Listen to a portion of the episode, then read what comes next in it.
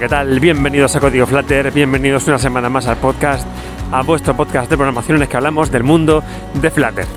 Esta semana voy a comentar simplemente una, una bueno, reflexión o no sé, o compartir una cosa con vosotros.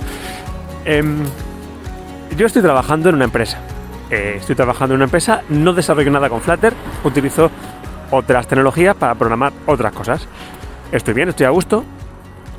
Eh, pero bueno, cuando empecé con Flutter, eh, lo hice por, por estar, bueno, con Flutter como he probado otras cosas, ¿no? De, eh, por estar un poco actualizado, por ver qué sale, qué no sale, por aprender algo más, por tener un plan B, por si acaso algo se tuerce, por lo que sea, pues siempre en este mundito de programación está bien estar un poco al día de lo que pasa, estar un poco abierto, atento a aprender cosas nuevas. Bueno, pues yo en paralelo empecé con, con, Android, eso me llevó a Flutter y me gustó mucho y me quedé. Y bueno, pues eh, ya sabéis, no voy a contar otra vez la misma historia, pero en caso que mi tiempo libre, pues dedico mucho tiempo a mejorar y aprender Flutter. Esto también lo veía un poco como una oportunidad. Eh, eh, empecé cuando esto estaba empezando, antes de 1.0. Y bueno, pues lo veía como una oportunidad, como digo, de decir, mira, pues a lo mejor algún día Flutter funciona muy bien, y haber estado ahí desde el principio puede hacer que, bueno, cuando llegue el momento de que haya demanda de Flutter, pues yo estar preparado para estar ahí. Eh, podía haber pasado al contrario, podía haber pasado que la tecnología no hubiera triunfado, que Google lo hubiera abandonado, lo que sea, que hubiera salido otra mucho mejor y que no hubiera servido para nada. Bueno, son cosas que pasarían.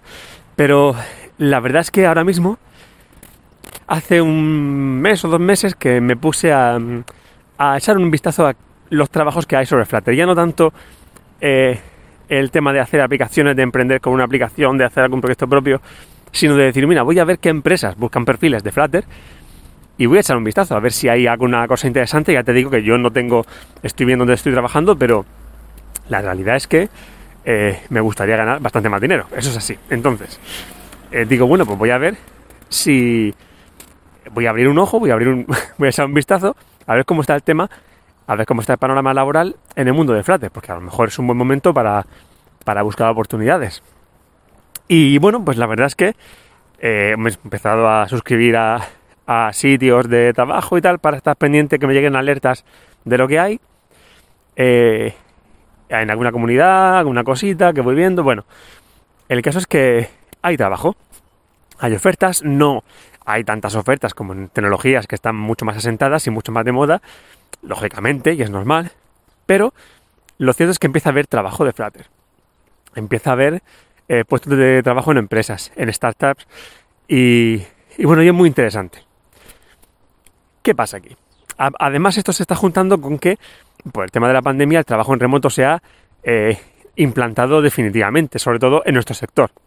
En otros quizá funcione de otra forma, pero en nuestro sector, si ya había alguna duda, ahora ya lo normal es que una empresa que se considere eh, capaz de retener y buscar talento ofrece la posibilidad de trabajar en remoto. ¿Eso qué hace? ¿Qué pasa? Que a lo mejor si yo, por ejemplo, que vivo en Murcia, eh, antes podía decir, mira, pues a lo mejor Flutter empieza a funcionar bien, empieza a tener demanda, pero en Murcia no hay tanta demanda. Pero es que eso ya no es un problema. Eso ya es como la demanda, ya no hay que verla a nivel local hay que verla a nivel global. Y eso viene también, eh, eso hila con el tema principal del podcast realmente de hoy.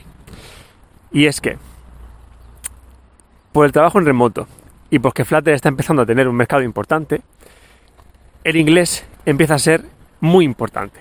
Me estoy dando cuenta de que, claro, yo por ejemplo en Murcia, que es una ciudad, oye, que a pesar de la forma que pueda tener, es la séptima ciudad de España en población y eh, es una ciudad estupenda con todas las comodidades, con un nivel de vida estupendo y no es barata. No es como Madrid ni Barcelona, ni muchísimo menos, pero no, es, una ciudad barata, no es un pueblo, no es, en fin. Sin embargo, los sueldos en programación en concreto no son de los más altos de España. Entonces, eh, ha llegado un momento en que dices, es, deja de tener sentido por completo atarse a un mercado local a precios de sueldo local, cuando hay trabajo en remoto por todas partes, cuando a lo mejor tú puedes aportar un valor importante en una tecnología como Flutter a una empresa que esté en otro país o en otra ciudad de tu mismo país. ¿Qué pasa aquí? Que efectivamente hay ofertas. Yo en concreto hablo de España, que es el país donde vivo, pero también hay ofertas fuera de España. Y las ofertas que están fuera de España son las más apetecibles. Por lo menos donde yo he estado mirando. No tengo yo un mapa ni unas estadísticas de trabajo, simplemente unas sensaciones por las alertas que he estado recibiendo y he estado mirando.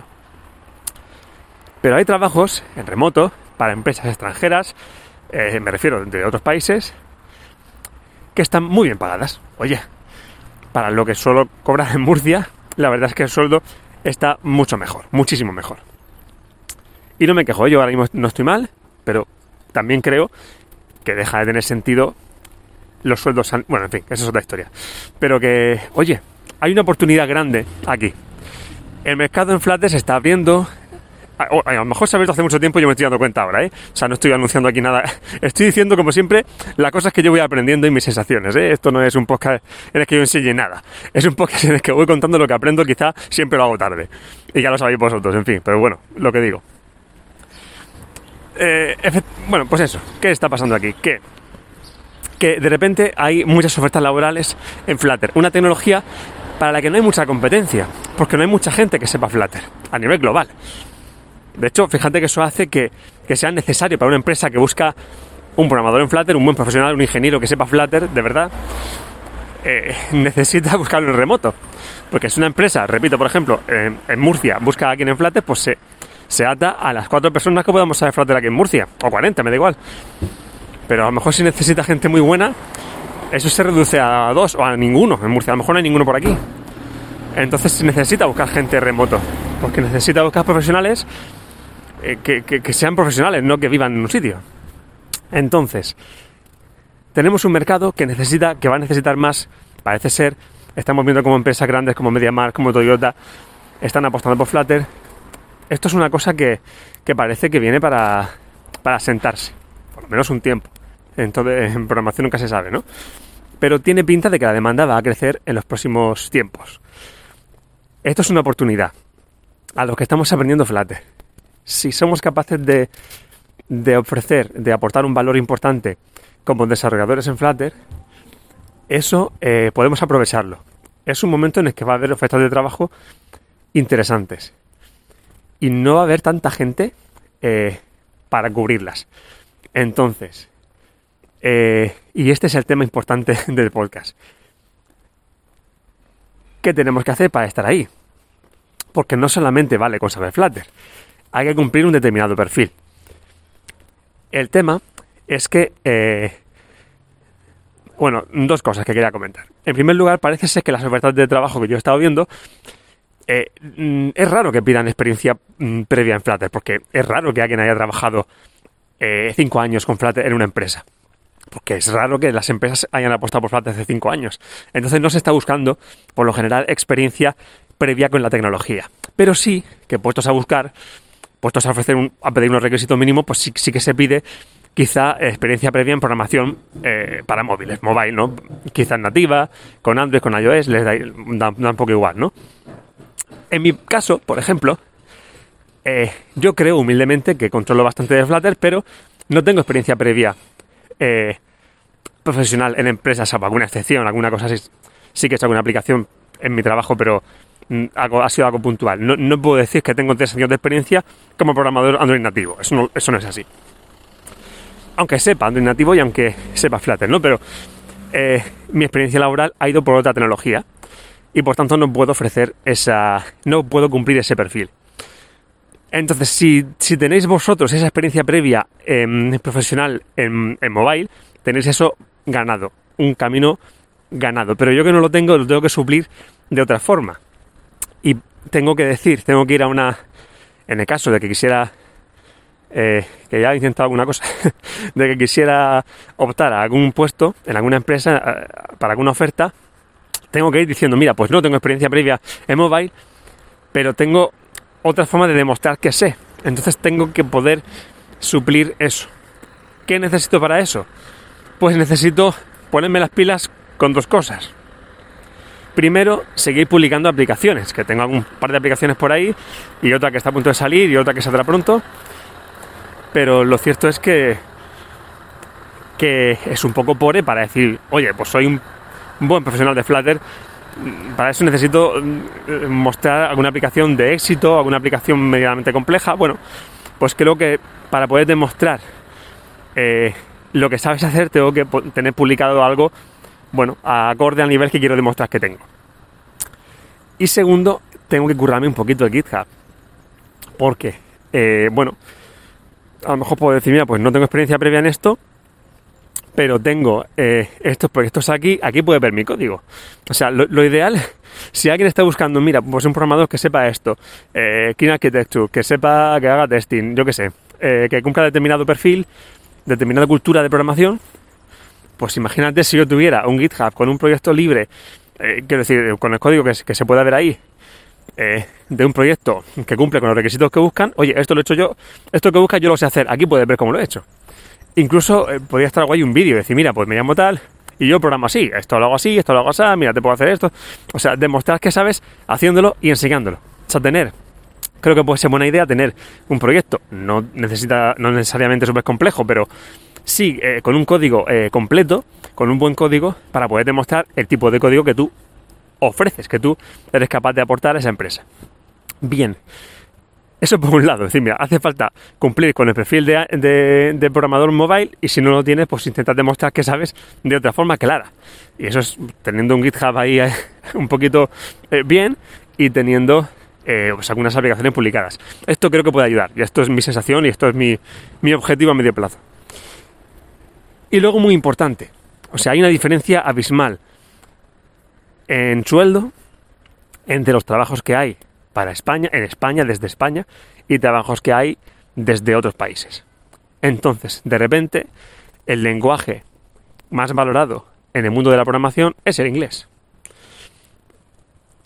Eh, a ver, yo sé, yo sé inglés, yo puedo, yo he ido a, eh, otros sitios y me entiendo, he ido a reuniones en, en, otros países y me entiendo, he ido a, he tenido llamadas con, eh, con equipos de otros países y me entiendo, pero no tengo un nivel de inglés que pueda decir, el inglés para mí no es un problema. Y, o sea, quiero decir, no es un problema realmente. O sea, yo puedo, si me metes en un equipo ahora mismo en inglés, me puedo defender sin ningún problema y no hay ningún problema. Pero me gustaría poder demostrar con total seguridad, decir, oye, eh, sin problema, o sea, empezar a hablar en inglés y decir, mira, no tengo problema porque mira, porque esto, porque yo sé esto, esto, lo otro, te puedo, o sea, no directamente decir, oye, que no tengo problema porque no me avergüenza y yo entiendo y ya hablaré, ya me entenderé, pero, o sea, no, no, poder decir, oye, yo sé realmente inglés y tengo, sobre todo porque lo practico de esta forma y de esta forma y de esta forma.